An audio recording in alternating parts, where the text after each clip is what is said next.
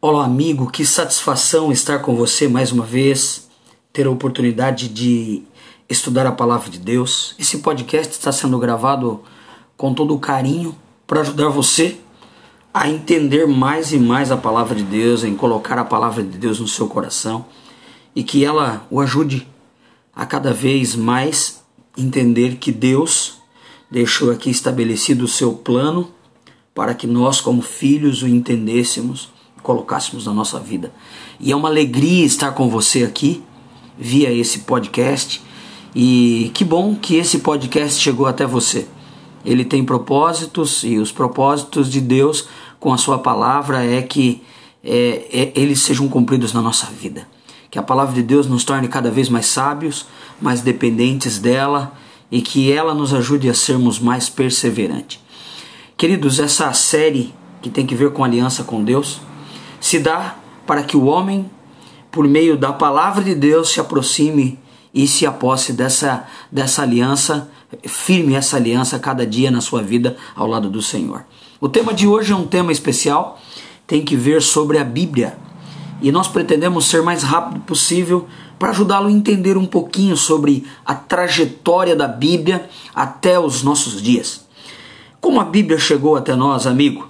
Para você ter uma noção, foram mais de 40 autores que se empenharam em escrever a Bíblia. A Bíblia levou é, do período de 1500 antes de Cristo até 100 depois de Cristo para que fosse escrita por esses autores.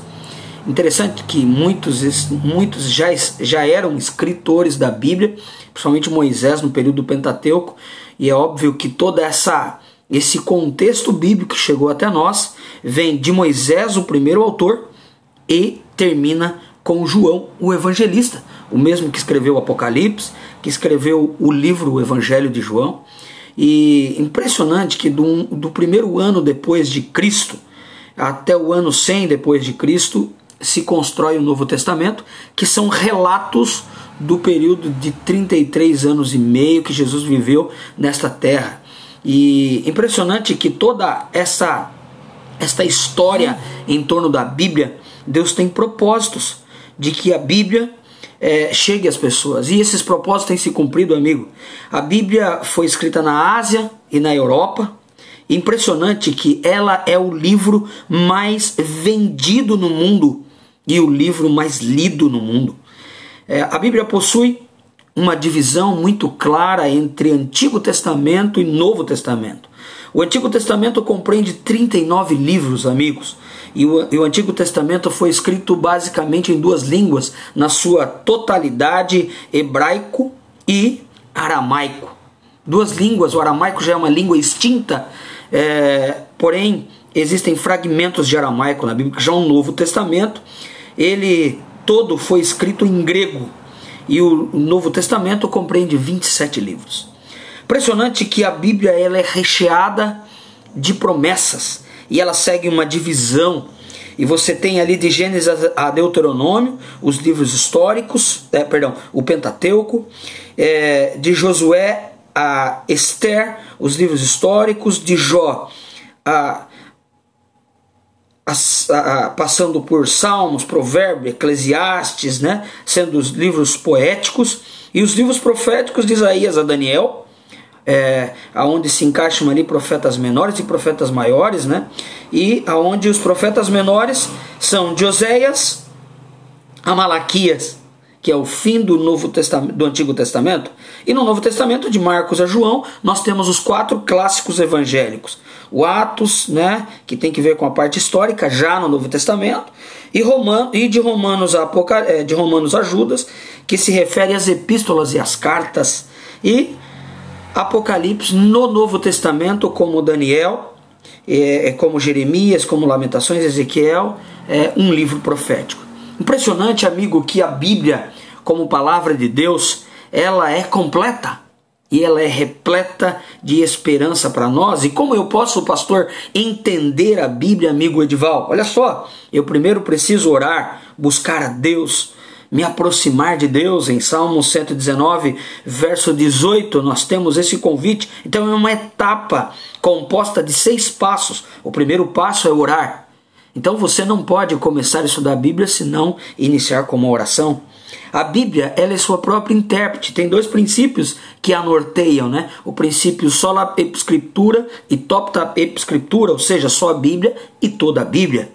Eu preciso ler o texto e o seu contexto. À luz de Eclesiastes 3, verso 14, quando nós não fazemos isso, nós criamos um pretexto na nossa mente. Eu preciso comparar Lucas 24, verso 27. Olha que legal. Eu preciso comparar um texto com outro para que eu possa entendê-lo dentro do contexto, para que não vire um pretexto para mim e nem que é, doutrinas equivocadas, amigos, sejam é, criadas por homens para distorcer e para levar as pessoas distante de Deus. Segundo Timóteo 3, verso 16, eu preciso considerar a Bíblia não só numa parte, a Bíblia ela é total e é entre esse princípio de top da escritura toda a Bíblia. A passagem mais fácil da Bíblia explicam as mais difíceis. Isso é o que nos retrata Isaías capítulo 28, verso 10. Tanta utilidade tem a Bíblia, né? A Bíblia é um, um conjunto e as ciências de hoje comprovam, né, a eficácia da Bíblia. Quatro pontos. Por que confiar na Bíblia? Os manuscritos do Mar Morto são uma coleção de centenas de fragmentos de texto encontrados na caverna de Qumran, no Mar Morto, no fim da década de 1940. Porções de toda a Bíblia, amigo, foram encontradas, exceto o livro de Esther, o livro de Neemias, e estes achado ajudou a provar os textos da Bíblia que nós temos hoje, e isso prova para nós que ela não foi alterada. Quem confirma isso? A ciência da arqueologia, nas suas escavações. E as profecias já cumpridas? A luz da Bíblia, Mateus 24, 7 a 8, nos diz: haverá fomes, terremotos em vários lugares, porém tudo isso é somente o princípio das dores. Será que vemos essas coisas acontecer hoje? Com certeza, amigo. Pandemias, é, epidemias, é, sofrimentos. E além disso, a Bíblia ela tem uma unidade mesmo sendo escrita num período de 1600 anos por 40, por 40 autores diferentes, a Bíblia não se contradiz em nenhuma porção. Além disso, ela é o poder transformador de Deus para ajudar você e eu a estarmos a colocarmos os nossos corações e a nossa vida diante de Deus para que Deus possa possa nos abençoar. A Bíblia, ela em 2 Timóteo capítulo 3, verso 16, ela é inspirada por Deus, toda a escritura é inspirada por Deus. Salmo 119, verso 160, amigo, ela é a palavra de Deus, ela é verdadeira é, é um, e contém princípios eternos. Salmos 12, 6 e 7. Deus preservou a sua palavra através dos séculos, usando homens para que ela chegasse até você e até o Edival, que vos fala nessa, nesse podcast. Romanos 15, 4, um dos propósitos de Deus é dar-nos esperança por meio da sua palavra. João 5,39, as escrituras revelam como o Salvador veio até nós, se tornou homem e lá na cruz do Calvário morreu para perdão de nossos pecados. Jesus, João 16, 13, Jesus enviou o Espírito Santo para nos guiar a toda a verdade. E nessa, neste momento aqui que você está ouvindo esse podcast, não tenha dúvidas de que o Espírito Santo de Deus é, está fazendo com que você pare para pensar um pouquinho no valor que você tem deixado de dar para o assim diz o Senhor e na necessidade de você, como criatura, voltar para os braços de Deus e dar mais ouvido à palavra de Deus. Hoje os homens rebeldes à palavra de Deus andam segundo a verdade que criam para si próprios. E a palavra de Deus para nós, amigos, é um convite, é um chamado. A palavra de Deus contém verdade, contém vida. E Deus, por meio dela, se revela a nós e faz um chamado especial ao Edival, a você que me ouve. E se hoje nos aproximarmos de Deus com a mente aberta, Ele dirigirá a nossa vida. Apocalipse 22, 18 a 20. João 7, verso 17. Essa verdade esta palavra maravilhosa provê para mim e para você evidências de que a Bíblia ela foi inspirada por Deus. E é sonho de Deus que hoje nós voltemos para a sua palavra e tenhamos uma unidade eterna com essa inspiração divina que é coerente, e que em mais de 3 mil passagens declara a si mesmo ser inspirada por Deus, como 1 Pedro, é, 2 Pedro 1, 21, ela nunca se contradiz a si mesma, porque é inspirada por Deus e Deus tem propósito com ela. Agora, amigo, como tem estado a sua vida em relação à palavra de Deus? Tem andado você segundo a palavra dos homens ou tem se preocupado com a palavra de Deus? Hoje tem faltado você em ouvir da palavra de Deus? Será que não é hora de voltar para a Bíblia? Será que, será que não é hora de deixar Deus falar ao seu coração? É seu desejo é, entregar a sua vida para Jesus? Ô oh, pastor, eu desejo. Eu quero depender mais da Bíblia, eu quero força para ler mais a Bíblia, eu quero força para me envolver mais com as coisas de Deus, com as coisas do céu, do que com as coisas desse mundo. Tenho perdido tanto tempo, pastor, com as coisas desse mundo. Eu preciso de Deus na minha vida, eu preciso ter paixão, amor, carinho em me dedicar ao estudo da Bíblia.